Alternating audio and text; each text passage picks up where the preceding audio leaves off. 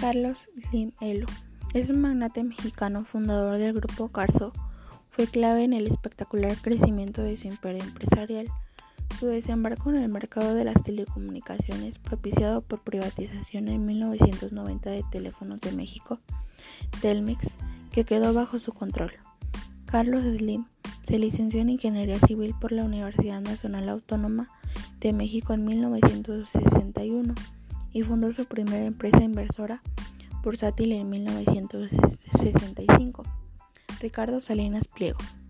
Es contador público por el, Instituto Tecnológico de Estudios Superiores de Monterrey. Finalizó su maestría en negocios por la Universidad de Tulane y en 1981 se incorporó, se incorporó a Electra como gerente de importaciones. Aprendió todos los aspectos del negocio cuando la empresa se encontraba en una grave situación financiera, derivada de la sucesión devaluatoria de los años 80.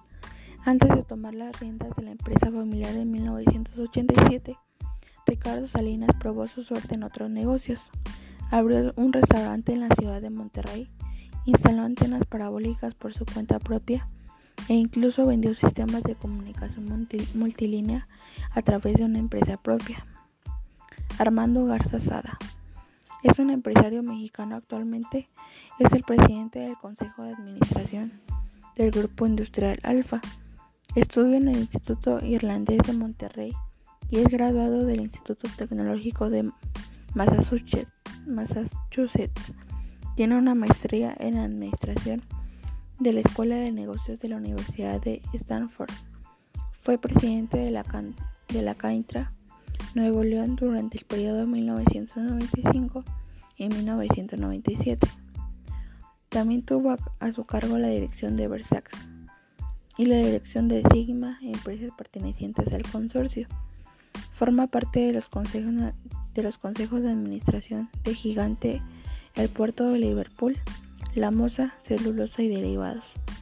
Es también miembro del Consejo Consultivo del Centro Robert Carzazada de la Universidad de Monterrey. Víctor González Torres. Fue fundador y primer presidente del Partido Republicano Institucional y candidato a presidente de México en, las elecciones de 1994. Comenzó a ganar notoriedad como dueño de la cadena de farmacias similares. Desde mediados del 2005 manifestó públicamente sus intereses de ser candidato a la presidencia creando para tal motivo un movimiento en el que manifestaba que todos los partidos políticos tradicionales eran corruptos. Tras las elecciones, Víctor González criticó en la televisión al presidente del IFE, Luis Carlos Uglade, y lo llamó delincuente electoral por negarse a reconocer sus votos. Blanca Treviño de la Vega. Estudió la carrera de licenciado en Sistemas de Computación Administrativa del Instituto Tecnológico de Estudios Superiores de Monterrey y en 1982, junto a otros socios, fue pieza clave en la expansión de la empresa de servicios en TIC como presencia en Argentina, Brasil, Chile, Colombia, así como en Estados Unidos. Blanca Treviño ha sido pieza clave para la entrada de Softec en el mercado estadounidense.